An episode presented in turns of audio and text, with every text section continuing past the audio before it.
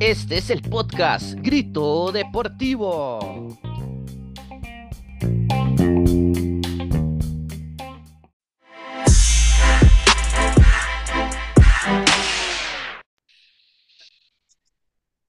Hola, saludos amigos, qué placer estar con todos ustedes. Sean bienvenidos a esta edición y a este primer podcast, a este primer, a este primer podcast de Grito Deportivo. Para nosotros es un verdadero gusto, un enorme placer que ustedes nos estén acompañando, que estén escuchando donde quiera que estén, a la hora que sea, de mañana, de tarde o de noche. Estamos acá en esta nueva modalidad porque la verdad queremos que usted, pues se beneficie con todos los contenidos nuevos que queremos hacer acá en 100% Deporte, porque acá lo hacemos por y para usted y en agradecimiento a todos sus eh, a todas sus reacciones, a todos sus compartidos, a sus comentarios en las publicaciones de nuestra página. Queremos implementar esto que está a la moda, se podría decir como son los podcasts. Es nuestra primera edición del podcast y hoy para hablar de la jornada número 5 y del Clásico Nacional específicamente que se jugó este fin de semana del torneo Clausura 2023. Me acompañan eh, en esta ocasión mis queridos compañeros Leonardo Cárdenas, Angel Mora y Jackson Rodríguez. Voy a saludar de una vez a Leo Cárdenas. Eh, bienvenido, Leo, saludos. Saludos, eh, Jairo, también a Angel y a, y a Jairo con esta nueva modalidad del programa, como dijo mi colega Jairo y nuestros varios panelistas que tenemos aquí un poquito de lo que fue el clásico nacional, que se jugó un poquito, se jugó un poco y fue mucho, mucha falta después, y lo que terminó siendo la jornada nacional con diferentes resultados. Angel, saludos, buenas. Buenas noches, Jairo. ¿Qué tal? Mi compañeros, a Leo, a Jackson, a Alonso, que está a cargo de los controles técnicos. Súper contento de formar parte de esta nueva modalidad de, de grito deportivo, 100% deporte y no, esperando que a la gente le guste bastante y, y analizar todo lo que nos dejó ese fin de semana, incluido el Clásico Nacional y también el debut de, de nuestro halcón, que debutó en el fútbol internacional con Nottingham Forest, con victoria 1 por 0. Saludos, Jackson. Buenos días, buenas tardes y buenas noches a la hora que nos escuche la gente. No, este, saludos Jairo, saludos a Leo, a Angel y, y Alonso también. Bueno, nada, una nueva modalidad súper interesante para mí que, que es completamente algo nuevo para mí. Entonces, esperemos que, que a ustedes les, les guste también, porque esto, esto lo hacemos para ustedes. ¿Y qué les parece, compañeros, si arrancamos sin más tiempo que perder a hablar del clásico nacional que se disputó el pasado viernes en el estadio Ricardo Saprissa con marcador de uno por uno?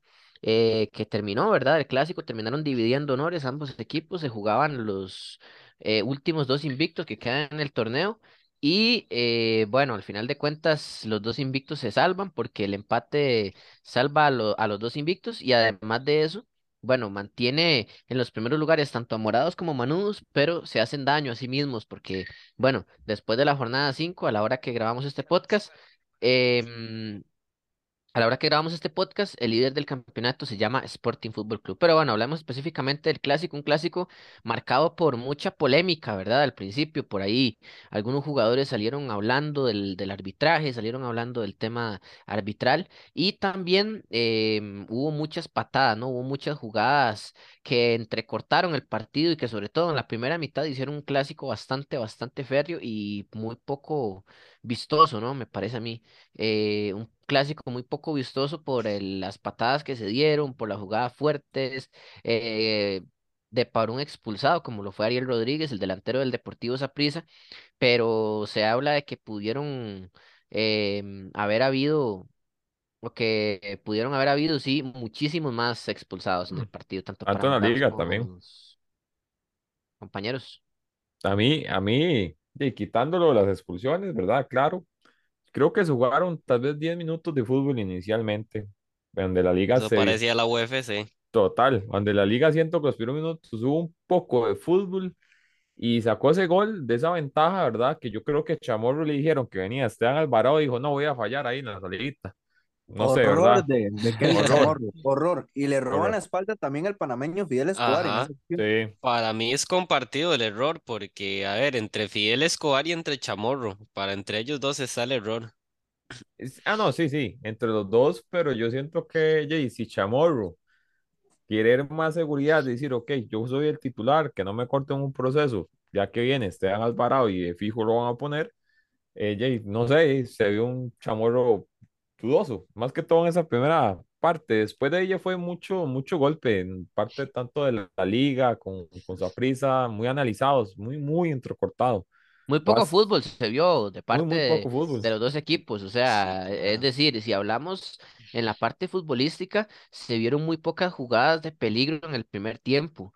Creo que la Liga Deportiva Alajuelense, eh, dejando de lado ya la polémica un poquito, porque sí hubo mucha y de hecho hubo declaraciones de los técnicos, tanto de Justin Campos como, bueno, sobre todo Justin Campos, Andrés Caravik no se refirió al tema arbitral como ya es costumbre en él, pero Justin Campos sí arremetió fuerte, ¿no? Contra el, contra el arbitraje eh, y, y otras eh, notas picantes por ahí que tiró el técnico morado. Pero dejando un poco de lado lo de la polémica, creo que la Liga Deportiva Alajuelense en el plano futbolístico fue mejor que el Deportivo Saprissa, de principio a fin. Creo que ese gol tempranero em, ayudó mucho en la parte anímica de la liga y creo que desubicó en cierto modo al Deportivo Saprissa que no se esperaba un gol tan tempranero y menos de esa manera, como dicen ustedes, compañeros, con un eh, portero que salió muy titubeante y con un defensa al cual le roban la espalda, como lo es el panameño Fidel Escobar. Entonces creo que se conjugan las dos cosas, el tema del gol tan tempranero que recibe esa prisa que le ayuda a la liga en confianza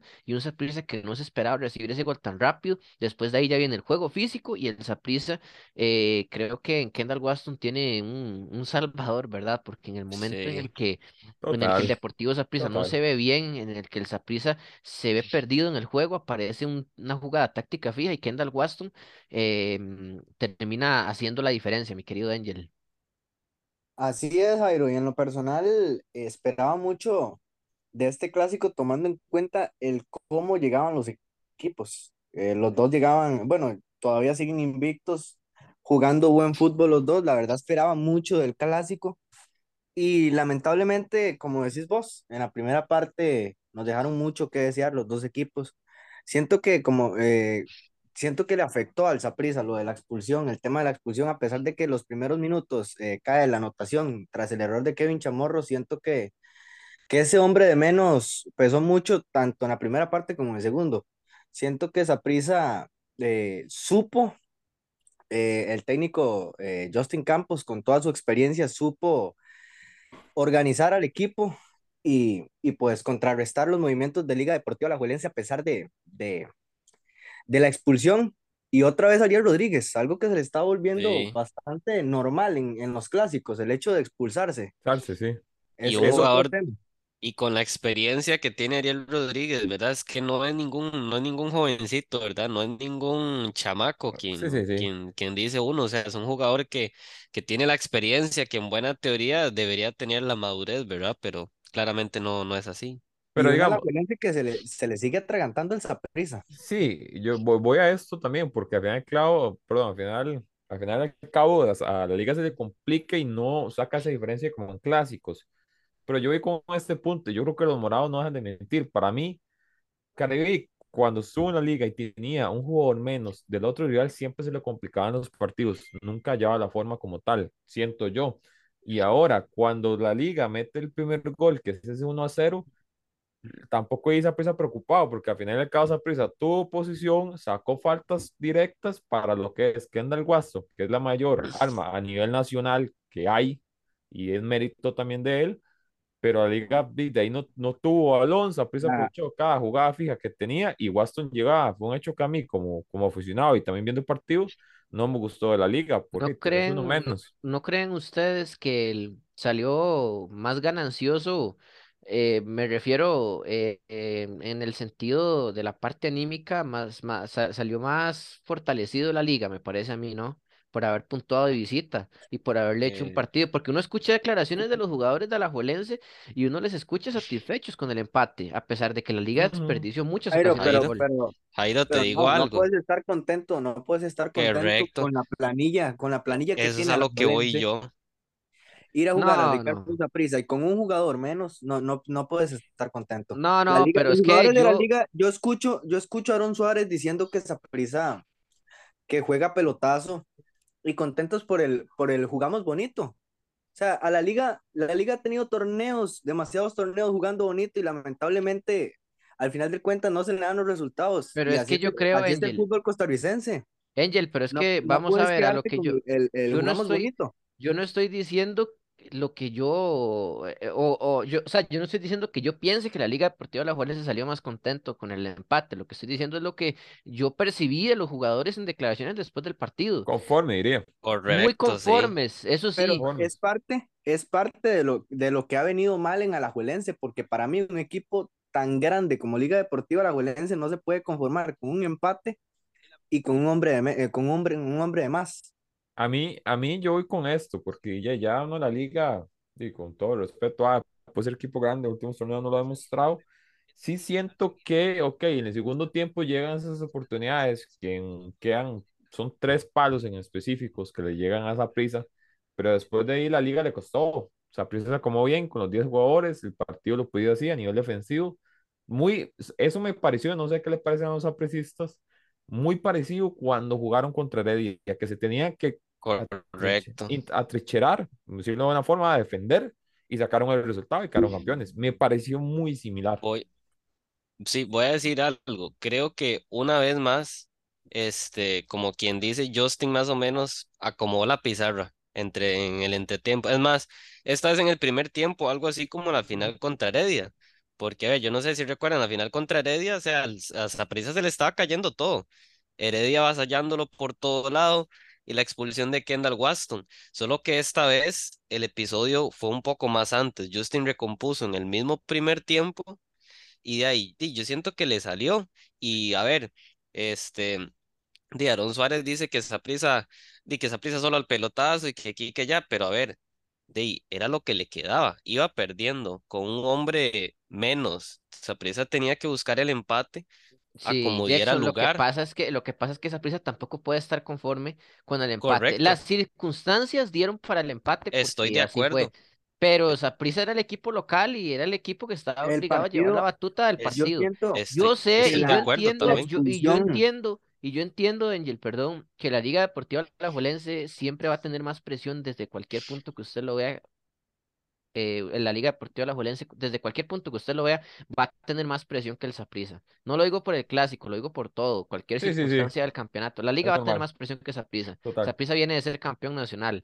A lo que yo me refiero con lo que Saprissa no debería estar contento, ok, las circunstancias con uno menos, y a como estaba jugando Saprissa, más bien el empate de- es con debería ser con sabor a victoria. Lo que pasa es que yo voy a que Saprissa estaba jugando de local y que Saprissa tenía que ir a buscar el partido desde, el desde primer minuto.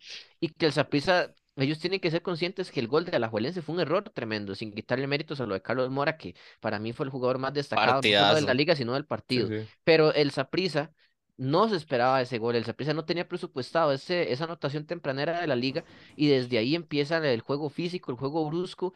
eh, se va expulsado Ariel Rodríguez. Por ahí se habla que David Guzmán debió ser expulsado también. Yo la verdad la jugada no la vi porque no, no estaba en la casa. Pero, pero entra en ese juego y cae en el juego de la liga. Entonces, que la liga no supiera definir las ocasiones de gol que tuvo es otra cosa, porque no las supo definir. Sí, no, no Pero. Saprissa, pero Saprissa cayó en el juego de la liga y la liga para mí llevó a Saprissa lo que la liga quiso. Que la liga, como reitero, no aprovechara las ocasiones de gol que tuvo, ya es cosa de la liga es problema de la liga. Correcto. Pero, pero, pero Saprissa cayó en el juego eh, de la liga, me parece a mí. Sí, correcto. Y una pregunta, o sea, y yo les pregunto algo y después la, para agregar otra cosa. ¿Cuánto más, o sea, cuánto más hay que exigirle a la liga y a los aficionados, o sea, a los aficionados de la liga? ¿Cuánto más hay que exigirle a la liga? Porque esta no es la primera vez, no es la primera vez que la liga tiene a prisa para agarrarlo, enterrarlo y más bien, o sea, no, no lo hace. O sea, ¿qué, o sea, ¿qué tenemos que seguir esperando para que la liga una vez más este, di, aproveche y, y entierre esa prisa? Me recuerda tanto en aquel clásico de, en, en el que anotó Standy Reyes que la liga tenía todo para dejarse ese clásico. ¿Y qué más hay que seguir esperando de, de Liga Deportiva De Alajuelense? eh, Jackson, lo que pasa es que no solo de la liga, porque si usted se pone a ver, Herediano le pasó exactamente lo mismo en la final. Tuvo para matar al, al Deportivo Saprissa y lo dejó vivo y terminó eh, pues dándole vuelta a todo el Saprissa y terminó vo- una, volviendo el favoritismo. Pero, pero ¿sabe, sabe qué es eso? Yo siento que, que tanto cuando pasan las situaciones con la liga o, o sea, Heredia, siento que son palabra, siento yo que le faltaría jerarquía al equipo para poder finalizar un partido y llegar falta a al ganarlo. Para mí sería como la palabra que dice Justin, que para mí en la liga eso ya está re- perdido hace tiempo, ¿verdad? Pero esa palabra la que falta para mí, porque a mí en la liga, cuando me vienes ganando 1 a 0, un jugador menos y no sepas cómo darle la vuelta o, o que tu equipo tal vez sea, se vea mucho mejor, y queda viendo. Lo que yo resalto de jugadores de la liga, Carlos Mora, eh, Borges un poquito, López me quedo viendo y me sigue extrañando por qué no ponen a Milok. Esa, ese extranjero Y tiene que ser titular para mí, pero no sé la dirigencia y no sé el técnico, ellos ven es que, entrenamientos cada es día. que sabe, Vamos a sabe ver, yo Leo. tengo una circunstancia, perdón, yo tengo una circunstancia con respecto a, bueno, una circunstancia, una opinión con respecto a ese tema de, de los extranjeros de la liga. O sea, para mí la contratación de este hondureño, de Ángel Tejeda, fue innecesaria totalmente, porque la Liga Deportiva ajá. Alajuelense perfectamente puede encontrar en un jugador de la cantera lo que le ha dado este hondureño. Y el, el viernes en el clásico, los minutos que entró, nada de nada. Y yo creo que en los partidos de campeonato, en los cinco que llevamos, de, de estas cinco fechas, en ninguno Ángel Tejeda ha sido titular y para eso lo trajeron. Dardo Leo, Milok, mí, tampoco ha sido titular, me parece, y no ha marcado la diferencia que se, que se creía en la media cancha de la liga. También no lo han, pues, no le han dado la oportunidad, pero ¿por qué no le han dado la oportunidad entonces? Es que Leo, sabe qué es, mí, Jairo, también, ¿por qué? También yo voy a decir algo, también yo creo se- como se ve al estilo de juego que juega Carevic, Carevic no juega con un contención puro, no juega con un contención nato también. Yo creo que se ve un poco eso, y de ahí, según a lo que tengo entendido de comentarios de prensa hondureña y todo esto, este Ángel Tejeda es un Blackburn 2.0, no lo he visto del todo, pero según los comentarios que yo he visto, incluso hasta mismos aficionados manudos que investigaron de él, todo el mundo lo que dice es que es un Blackboard 2.0. No en aprendieron. es- eh, Leo, en este punto yo estoy con, con lo de Jackson. Y para mí siento que radica en algo, el tema de Dardo Milok y, y el hecho de, de Ángel Tejeda. Siento que radica en que fueron jugadores que llegaron antes de que llegara el entrenador, me parece. Entonces no son jugadores No, no, eh, Angel, no. Sí, Ya, llegaron, ya esos dos habían llegaron con llegado. Carevic ya. Recordemos Carevic. que Carevic llega en noviembre. Me acuerdo que a Carevic lo anuncian cuando se está inaugurando el Mundial en noviembre. Y, eh, y ya estos jugadores, o sea, toda la planilla que tiene Liga Deportiva Alajuelense es bajo el consentimiento de Andrés Carevic. Yo creo que ningún jugador está ahí sin la autorización de Carevic. Todos, entonces, ¿por Ahora, qué, por qué Alajuelense trae, como dice Jackson, un contención con garra como lo es Dardo Milok, tomando en cuenta el esquema y cómo juega Andrés Carevic? ¿Sabe, sabe qué pasa? Para una, Jackson. una contratación innecesaria, pienso yo. Si no lo vas a utilizar y lo traes del fútbol, Argentino, de la primera división del fútbol y, y argentino. jugaban Entonces, primera en Argentina. Sí. exactamente, entonces no, no comprendo eso. Ahí, Si vas a poner a jugar a un 10 que es Alex López de contención, ¿para qué traes a, a Dardo Milok? ahí yo, yo voy a esto y, y después ya es para la palabra Jackson. Yo creo que, que en la liga se pierde el hecho de un contención porque hace rato en la liga no juega con un contenato, de que estuvo Caribe en la 30, siempre ponen a López para cubrir esa posición cuando no es, y cuando se tenía a Cuero tampoco se ponía casi ni en el torneo regular ni en fases finales, y casi los, técnicos que han pasado, me da la sensación que en la liga es, ok, no jugamos con, con Conte, como con Milok, no sé, me da esa sensación, lo he visto en muchos, varios torneos, pero eso sí, con él sí estoy de acuerdo que deberían darle chance y ponerlo a jugar. Con el, con el eh, Tejeda, si no se me va el nombre, perdón, es como dijo Jackson, un Blackburn punto cero, porque tú traes un delantero, cubre plaza de extranjero y que tampoco te va a rendir mucho, o sea, prefiero cantera o, o otra solución. Es más, y a ver, yo les digo algo, o sea, lo que, lo que yo me pregunto es, o sea, a ver, es que utilizas a Alex López, pero ¿cuánto chance más le van a dar a Alex López?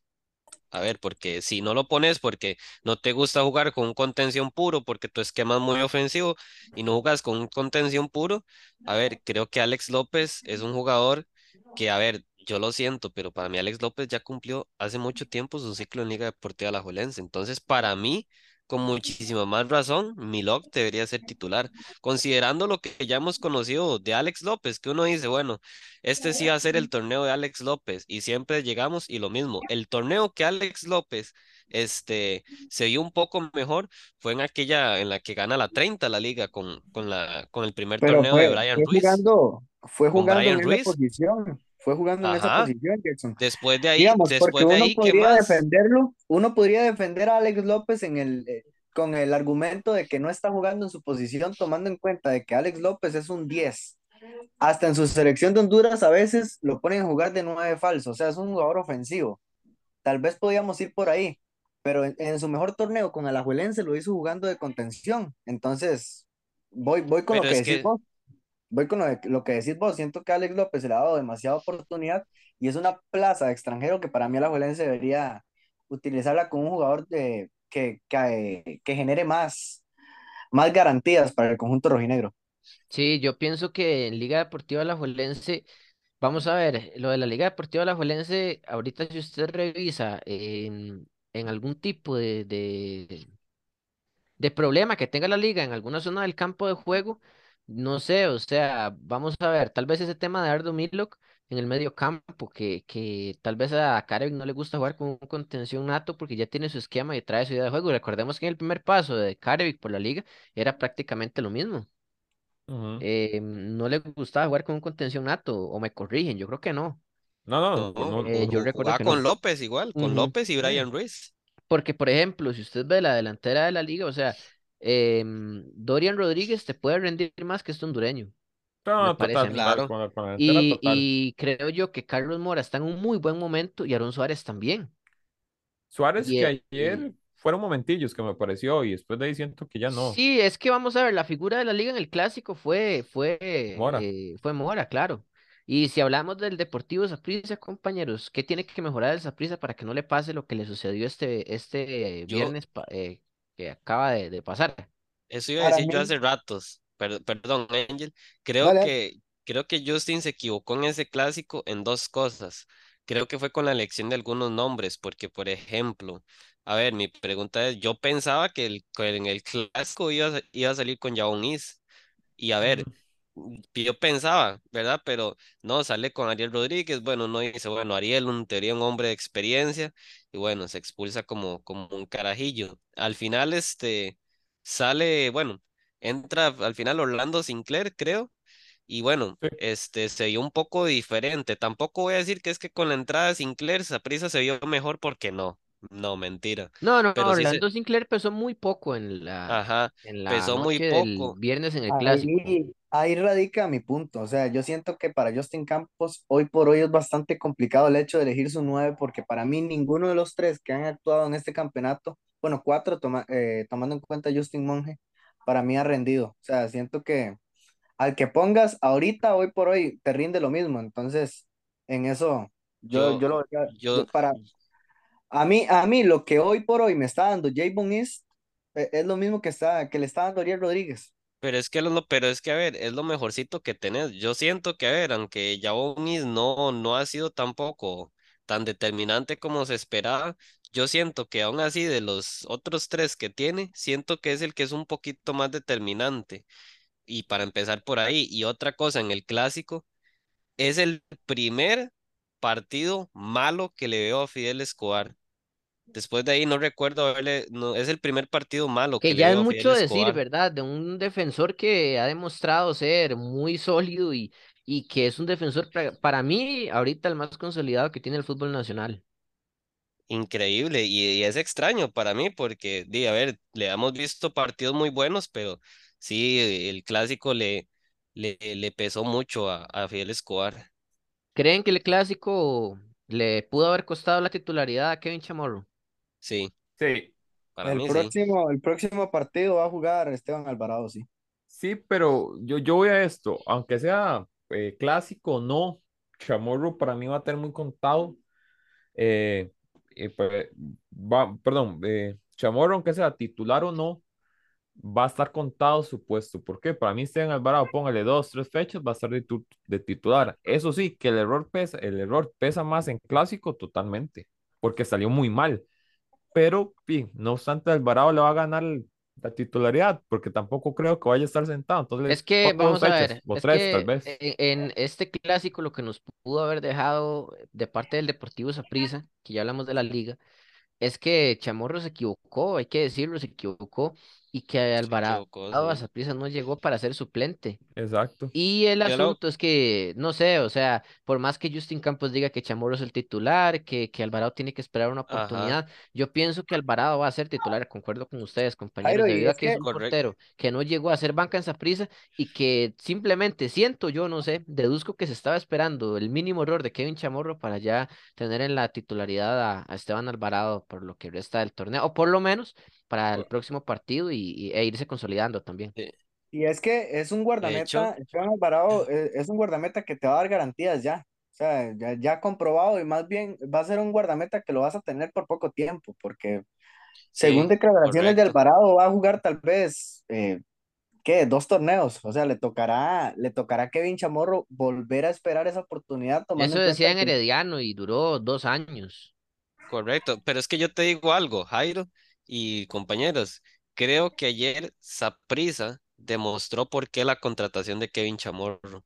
Creo que a pesar de que es un portero que el torneo pasado tuvo un muy buen torneo, es un portero que aún no termina de dar todas las garantías. De hecho, yo no sé si se acuerdan el primer día de, de la final, pero no, no la gran final, la última serie de la final, no la gran final, sino Sí, la la final de la final. segunda ronda. Ajá, la final de la segunda ronda en que este Chamorro tuvo Ah, un sí, partido del supuesto, desastre. Sí, sí, empezó claro. luego que- a decir que era por el tema de la Ajá, iluminación. el del- tema de la iluminación. estadio ¿Qué lo salvó? ¿Qué lo salvó en esa serie? Que le tapa un penal tapó a Anthony penal. Contreras. No Fue le lo que lo tapó, se salvó. lo, se lo tiraron al cuerpo, que es muy Bueno, distinto. sí, fue, lo salvó fue eso. Pero después de ahí creo que ayer, creo que en el clásico, perdón, el viernes, se demuestra por qué la contratación de Alvarado. Y es que no, no hay confianza en Kevin Chamorro. Tiende, Listo, tiende a equivocarse en momentos importantes, Kevin Chamorro, como lo dicen ustedes, lo hizo, lo hizo en la final contra Herediano, lo hace en un clásico y también en su momento lo hizo en una serie contra Cartaginés en el Fello Mesa. Ahí yo cierro con esto ya para yo cerrar con el clásico. Para mí, prisa se vio, se vio bien defensivamente, como siempre se ha mostrado. Le faltó un poquito en ofensiva, pero creo que también lo limita con la liga. Y lo cierro con esto con respecto al Alvarado. Alvarado llega a prisa y lo contratan, eh, ahí se me corrigen, creo que es por seis meses. Es por un No, torneo, un año. un año. Ah, no, mentira, seis meses con, meses con con opción a extenderlo. Ok, seis meses. ¿Cuándo aquí usted ve que contraten a un portero por seis meses? Eso me hace indicar a mí que Alvarado es como, vamos a ver cómo se controla, cómo va a venir Alvarado por todo lo que no me retiro, la jugadora que se tiene en muchos sentidos. Sí, porque se tiene mucha Entonces, jugadera. Nada más quiero recalcar eso. Y cerramos, yo cierro con Saprissa tiene que pero- estar, tiene que estar tranquilo que tiene un portero de jerarquía. Ah, no, sí, sí. como Esteban Alvarado, eso es un hecho. Y que, eh, no sé, el problema de Kevin Chamorro es que si comparamos a Kevin Chamorro con la trayectoria de Esteban Alvarado, es, Uf, muy, muy grosera muy- esa comparación, me parece a mí. Demasiado. Entonces creo, creo que por ahí va mal el asunto, porque, ok, Chamorro tuvo un error en un clásico, pero em, vamos a ver, Moreira en otros partidos y Miguel Ajú, los porteros del, de la acera del frente de la Liga Deportiva Alajuelense, hablando del clásico, tuvieron errores en, en partidos y errores más gruesos que ese, me parece a mí. Lo que Ujú. pasa es que lo de Chamorro se mide con una vara más alta porque detrás de él viene pisándole los talones un portero de muchísima jerarquía. Pero bueno, este fue el análisis del Clásico Nacional presentado a nombre de Panadería Villalobos. Porque en Panadería Villalobos usted va a encontrar lo mejor en repostería, tanto dulce y salada, lo mejor en trenzas, trenzas de pollo, carne, jamón y queso, todo lo mejor en bocas, lo mejor en donas, por ejemplo, arrolladitos de carne, pollo, enchiladas, en fin, todo lo mejor en pañuelos también, pan baguette. Estamos ubicados a un costado de la ferretería El Ángel en Llanos de Santa Lucía, Paraíso Cartago, abiertos de lunes a sábado de 5 a.m. a 6 p.m. y los domingos de 5 a 5. Estamos los 7 días para servirle. Recuerde que también puede hacer su encargo para su evento al número 6217-5203. 6217-5203, ahí con nuestro querido y estimable amigo Walter, el famoso Lalo, el manudo más manudo que hay.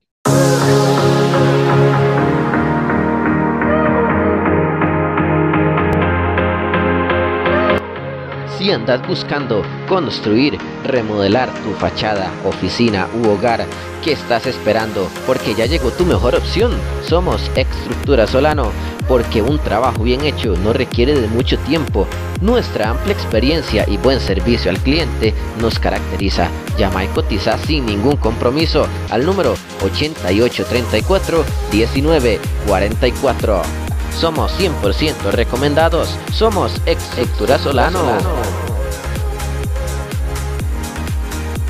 Si andas buscando lo mejor en aperos, camisas, pantalones, fajas, gorras, hebillas, monturas o alimentos para tus mascotas. ¿Qué estás esperando? Tu mejor opción es Tienda Vaquera Solano. Estamos ubicados frente al Estadio de Paraíso, carretera Paraíso Cartago, abiertos de lunes a sábado de 8 a 12 y de 1 a 7 pm, domingos de 8 a 11.30 de la mañana. Contáctate con nosotros sin compromiso al número 83489720 o al 8611-2819. Somos tu mejor opción, 100% recomendados. Tienda Vaquera Solano.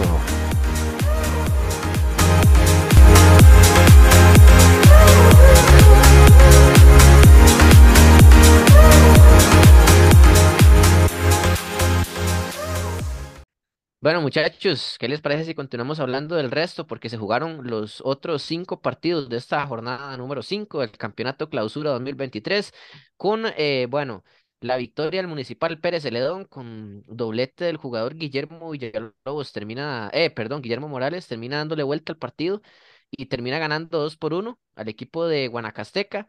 Sporting, el líder del campeonato, lo que decíamos al inicio de este podcast, Sporting Fútbol Club, que vence 1 por 0 al Club Sport Herediano con esto. Vence a un grande, eh, lo deja fuera de zona de clasificación y Sporting le dice a Saprissa y a la liga tanto pleito que tuvieron en ese clásico y el líder voy a hacer yo. Exacto. Cartaginés en un partido realmente aburrido, termina empatando a cero goles contra la Asociación Deportiva San Carlos, se lo digo yo, o sea, daba sueño estar ahí, pero bueno. Y Guadalupe Fútbol Club que terminó ganándole, eh, perdón, perdiendo 0 por 1 ante el Punta Arenas Fútbol Club. El tiburón vuelve a sonreír. Bueno, muchachos, este, Herediano vuelve a caer, ¿verdad? Me gustaría un comentario con respecto a este partido de Herediano que, que no carbura. Muchos pueden decir que esto es normal del Herediano, que Herediano siempre todos los torneos eh, empieza así y que al final eh, aprieta un poquito el acelerador y se mete, pero no sé, eh, este, este equipo de Herediano a mí me genera muchísimas dudas en todas las líneas. Es un equipo que yo lo veo, voy a decir una palabra un poco fuerte, hasta sin alma lo veo yo al Herediano y se enfrentó a un equipo de Sporting que creo yo que el gran, gran proyecto de, Sporting, creo yo que poco a poco empieza a dar sus frutos deportivamente también. lleno Habrá que ver cómo reacciona, ajá, habrá que ver cómo reacciona, y no precisamente Heredianos, habrá que ver cómo reacciona el Sporting para lo que viene. Pero me parece que es un equipo que tiene para, para dar muchísimo más, compañeros.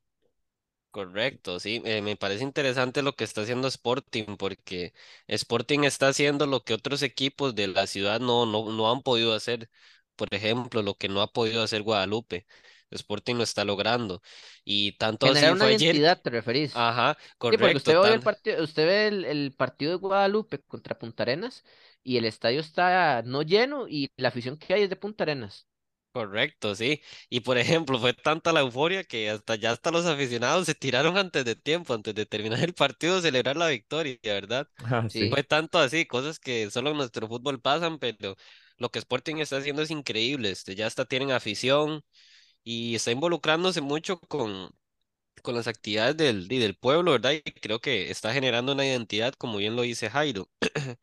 Y este, yo no sé, pero si, si algo no cambia entre los equipos grandes, yo siento que cuidado si este Sporting, si sigue como va, ¿verdad? Y si se mantiene, porque en esos equipos es normal que a veces empiezan bien y después usted los ve y se van, se van apagando poco a poco.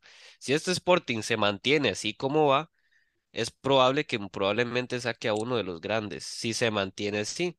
Aunque digamos, estos equipos, ahí hay que tener cuidado, ¿verdad?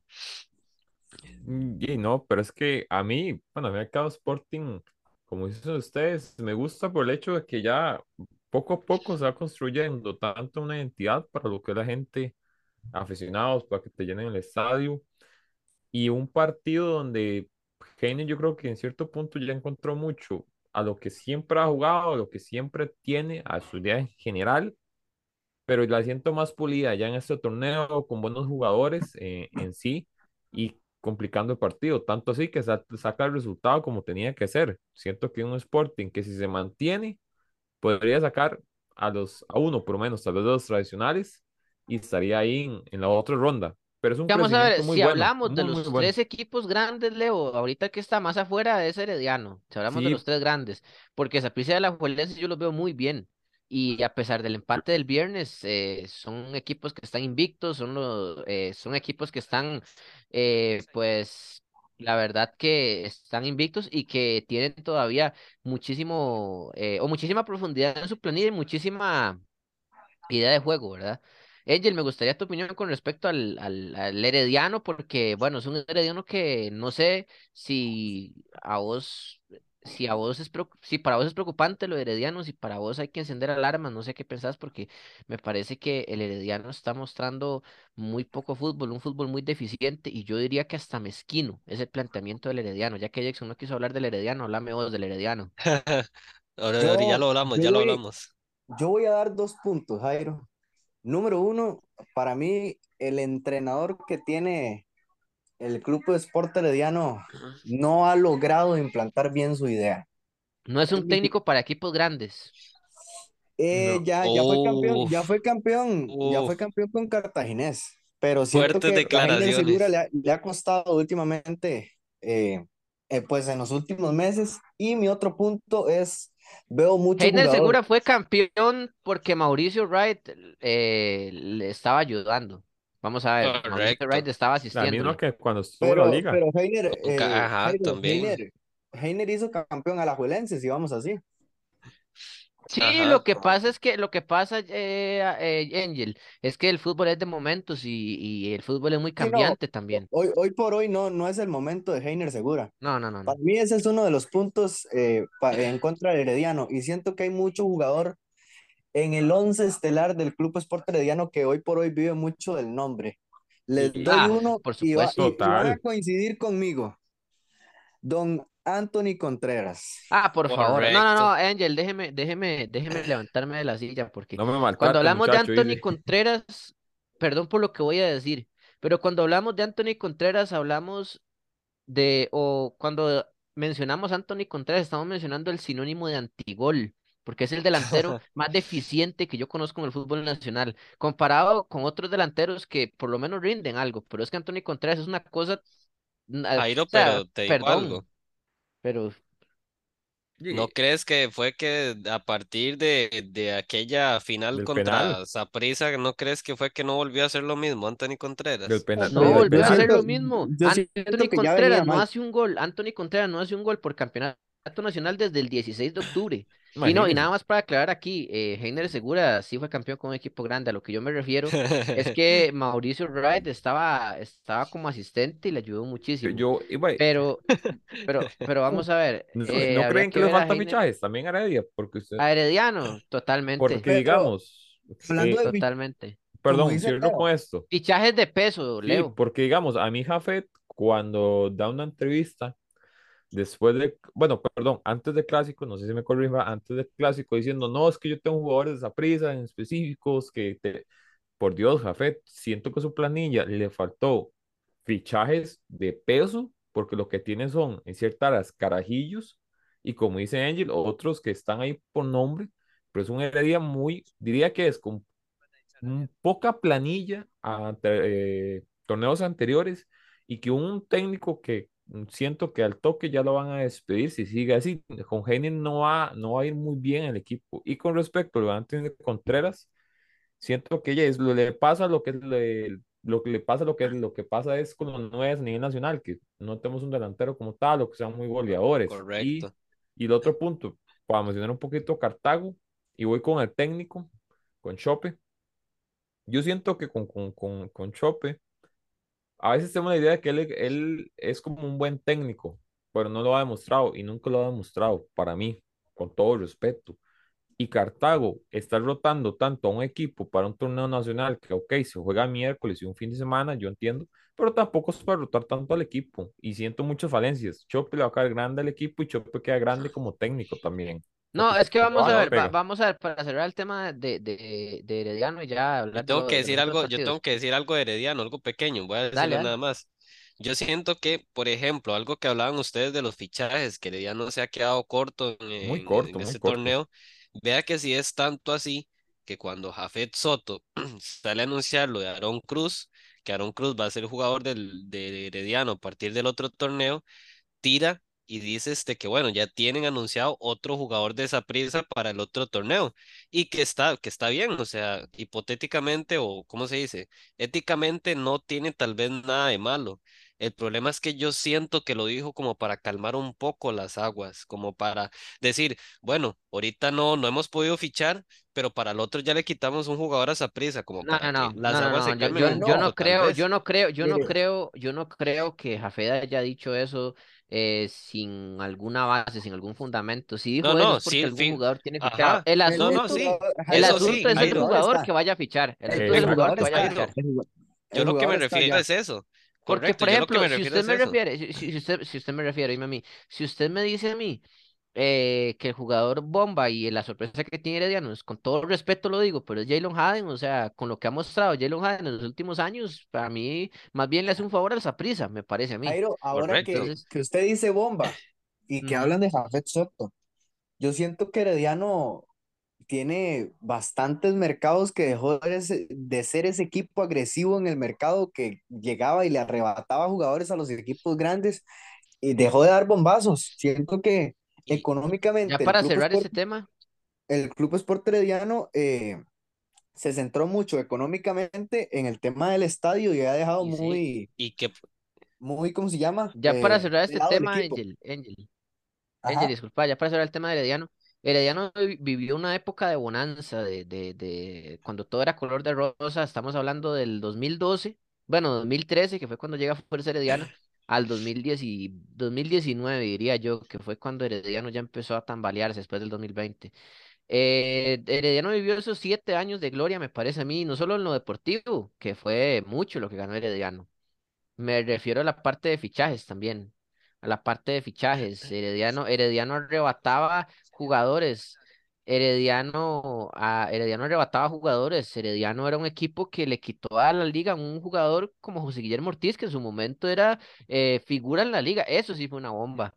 Eh, Jairo Arrieta vino de Beire- Jairo Arrieta vino de, de, es que me están, perdón muchachos, es que acá me están distorsionando. Este, mm, Alonso, de la. ML, de la Sí, MLS Jairo Herediano. Arrieta viene de la MLS.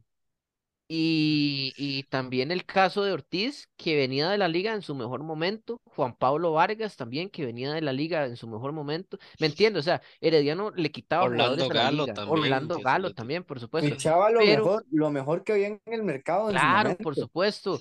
Yeltsin Tejeda fue el último gran fichaje que hizo Herediano en el 2019. Con eso les digo todo. Después de ahí, Herediano ha venido en una decadencia de fichajes tremenda.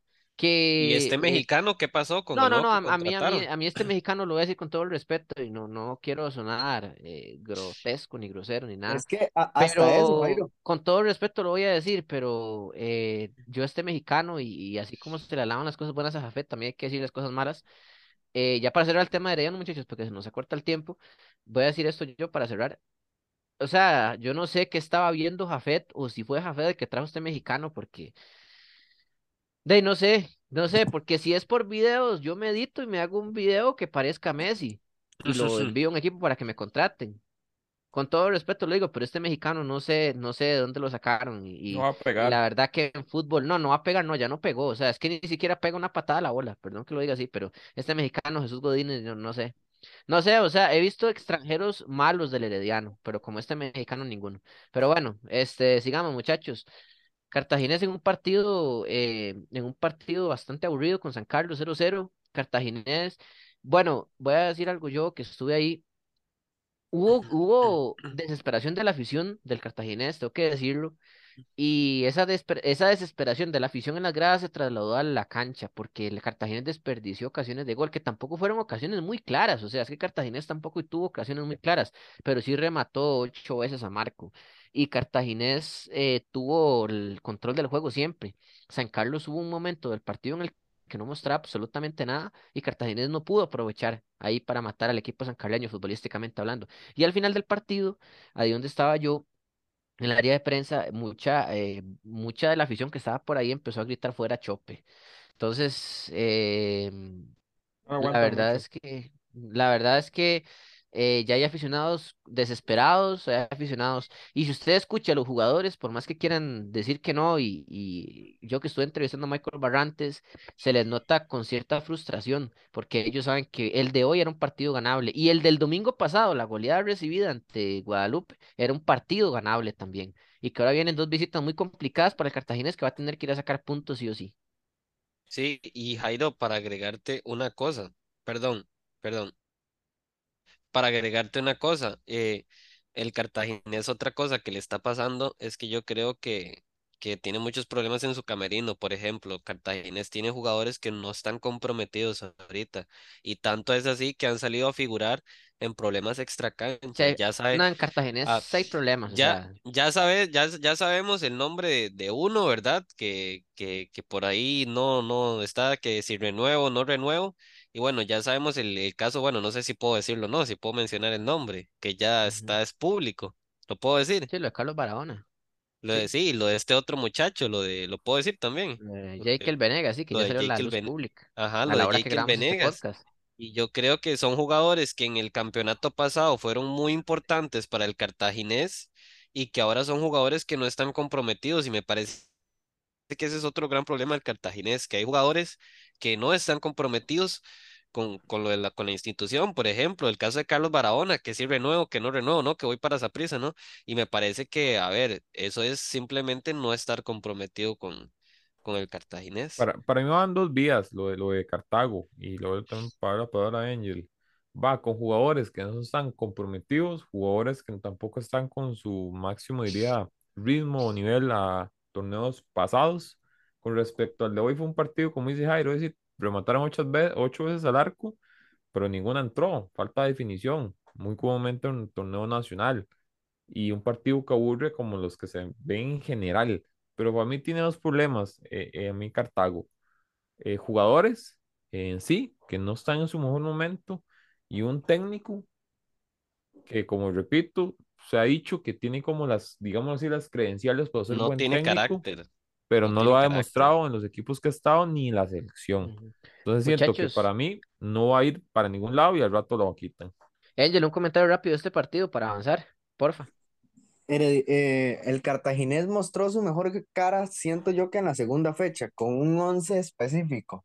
Siento Sin yo que, que, que desde ahí, desde ahí ha venido cometiendo errores Pablo César Guanchop, eh, tratando de cambiar la formación, tratando de, cambiando, eh, de cambiar los nombres con la disque rotación que, que tiene eh, planeada el director técnico y siento que le ha pasado factura al Club Sport Cartaginés. Ah, claro, claro. Bueno, muchachos, los otros partidos de esta jornada, Pérez Celedón venció 2 por 1 a Guanacasteca, que se vuelve a complicar en el tema del descenso.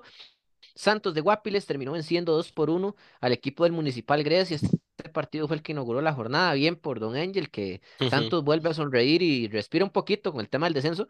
Em, Guadalupe, que después de golear al Cartaginés, viene hoy y pierde con Punta Arenas 0-1 Lo en casa, normal. con un Punta Arenas que había No. perdido el torneo pasado. Sí, lo normal en nuestro fútbol. Y bueno, esos serían los partidos. Básicamente, vamos con tabla de posiciones para repasarla a hoy, al lanzamiento de este podcast que llevamos jugada cinco fechas, porque usted lo puede escuchar después, un año después si quiere. Bueno, el equipo de Sporting es líder con 12 unidades, Saprissa tiene, Alajuelense tiene 11, Saprissa tiene 11, con 8 puntos está el Cartaginés en el cuarto puesto, Pérez Celedón viene con 7, Herediano con 7, con 5 puntos viene el equipo de eh, la Asociación Deportiva Guanacasteca, Punta Arenas que llegó a 5 unidades también, el equipo de Santos de Guapiles que llegó a 4 puntos, el equipo de Guadalupe Fútbol Club que se quedó en 3 unidades, Grecia, el equipo del Municipal Grecia, que aún no gana en el torneo, tiene tres puntos, pero por tres empates, sí, tres puntos por tres empates. Y con tres puntos también en el último puesto está la Asociación Deportiva San Carlos, que hoy lo vi, eh, bueno, el partido de Cartagena San Carlos, yo estuve y, y San Carlos, o sea, nada de nada. Pero bueno, eh, muchachos. Eh, la próxima fecha, a la hora de lanzar este podcast, se jugará la jornada número 6, martes 8 de febrero a las 8 de la noche. El Herediano enfrentará al Santos de Guapiles en el Collella Fonseca. Mm, ¿Cómo queda ese partido, muchachos? Rápidamente, un resultado nada más. Híjole, qué, qué, qué difícil, ¿verdad? Sobre todo por el momento que, que viven los dos, ¿verdad? Pero eh, te voy a jugármela. Un 1 a 0 al favor del Club Sport Herediano. Es, es, Herediano tiene que ganar el martes, eso es un hecho. No, yo Eh, pongo a favor, pierde, eh, perdón, pierde Herediano, 1 a 0. ok. Angel, Hay cama en el Club Sport Herediano, lo gana 2 a 1 Guadalupe. Santos, Santos. Santos, Santos, Santos. Su equipo de ahí, Angel. Bueno, gana para mí, disculpe. para mí, para mí gana Herediano 1-0. El, el miércoles a la, el miércoles 9 a la, eh, perdón, el martes es 7, martes es 7, miércoles 8, ahora sí, a las 11 a.m. Guadalupe, eh, Grecia Guadalupe en el Allen Riñoni. Qué, qué complicado, ¿verdad? Porque de esos, con estos equipos uno Hágale, nunca Jackson, sabe. no se acomode. Em, Sí, sí, 1 a muy 0 a favor de Grecia. Jackson. 1 a 0 a favor de Grecia. Angel, Pues 2-0 lo gana Grecia. Leo, 2 a 0, gracias. Guanacaste Sporting el mismo miércoles 8 a las 3 de la tarde. 1 a 0 Sporting. Ujú. 2-1 Voy. Guanacaste. 1 a 0 Dos. Sporting, igual. 2-1 el líder del campeonato. Ok. Em, 8 de la noche de este mismo miércoles, Punta Arenas en la Perla del, Paci- eh, del Pacífico, por allá estaremos, si Dios lo permite, enfrentará al Club Sport Cartaginés. Eh, empate 0 a 0. Eh, gana Cartaginés 2-1. Híjole. Gana Cartaginés 1 por 0. 1-0 Cartaginés, sí, me voy con Jackson. Listo, Alajuelense Pérez Celedón el mismo miércoles a las 8 pm en el Morera Soto. 2 2 por 0. 0. Liga Deportiva Alajuelense. 2 a 0 igual. 4 a 0 gana la liga. Voy con, voy con Jairo, 4-0 gana la liga. Ahí se emocionó. San Carlos Deportivo Saprissa, esto será el jueves 9 de febrero a las 8 pm en el Carlos Ugalde. Le 1 a cuesta 0. mucho, le cuesta mucho esa cancha el Saprissa. Creo que 1 a, empatan 1 a a 0. uno. No, 1 a yo 0 el pongo, Deportivo Saprissa. yo pongo 2 1 a favor de Saprissa. Saca el resultado, ese San Carlos está muy mal. 3 a 0 gana el Deportivo Saprissa. Eh, va a darse un paseo por San Carlos.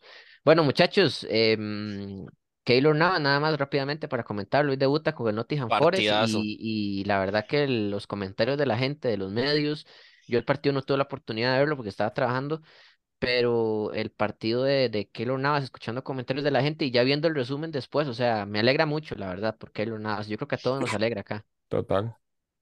Partidazo. Hasta, hasta le dejaron un cariñito ya, le, le hicieron la bienvenida a la Premier. Sí, sí, sí, sí, pero muy bien por Keylor. Eh, ojalá que el Nottingham Forest se salve, primero el descenso, que Keylor siga siendo figura y que el Nottingham Forest lo compre. Yo la verdad quiero ver a Keylor Navas en ese equipo. Prefiero verlo ahí que en el, que en el. Paris Saint Germain. Por lo menos ahí juega. Ajá. la- lamentablemente para Keylor eh, es un préstamo de seis meses, nada más lo de lo de Sí, pero el Nottingham el Nottingham tiene la oportunidad de comprarlo. sí, correcto. no, Tiene la no, no oportunidad tiene, de. no tiene opción de compra Keylor Navas en este préstamo. Yo lo que quiero es, yo Entonces lo tiene que que volver al París, sí o sí. Sí, correcto, tiene que volver a, a final de temporada a, a la ciudad de París. Yo lo que quiero es que Keylor aquí aproveche en el Nottingham, este, y eh, agarre, agarre ritmo, como quien dice, y de ahí, y de ahí del salto otra vez a otro equipo y que el París lo deje ir. Sí, sí. Pero yo creo que lo mejor para el París sería venderlo. O sea, Vea, Por eso, ajá. O sea, él está sin opción a compra, lo mejor sería que lo vendan en el París, se acaba el es mejor. contrato, tiene que ver qué hace el París en el año restante, si lo venden o no, pero uno a veces se pregunta por qué esta banca, hoy lo demostró, tres paradas esenciales, Cuatro, Leo. cuatro, perdón, Y ten en cuenta que a ese equipo en ciertos partidos lo van a bombardear y para eso Ah, no, si hoy, Lo si hoy lo bombardeó, si hoy lo bombardeó el Leeds United, yo no me quiero imaginar contra el Manchester yo- City, Y que está en los últimos lugares. el- el Leeds. ver el, el juego, una parte del juego, eh, ese equipo del Nottingham Forest tiene una zona defensiva muy vulnerable. Sí, Y total. siento, siento que hasta cierto punto va a beneficiar a Keylor si anda en buen momento. sí. Por Y- ejemplo, hoy. Leo, imagínate, imagínate si lo bombardeó el Leeds, imagínate el Liverpool, el Manchester United o el Manchester City. y, pe- te lo pongo así, se lo pongo así en corto. La otra fecha le toca contra United.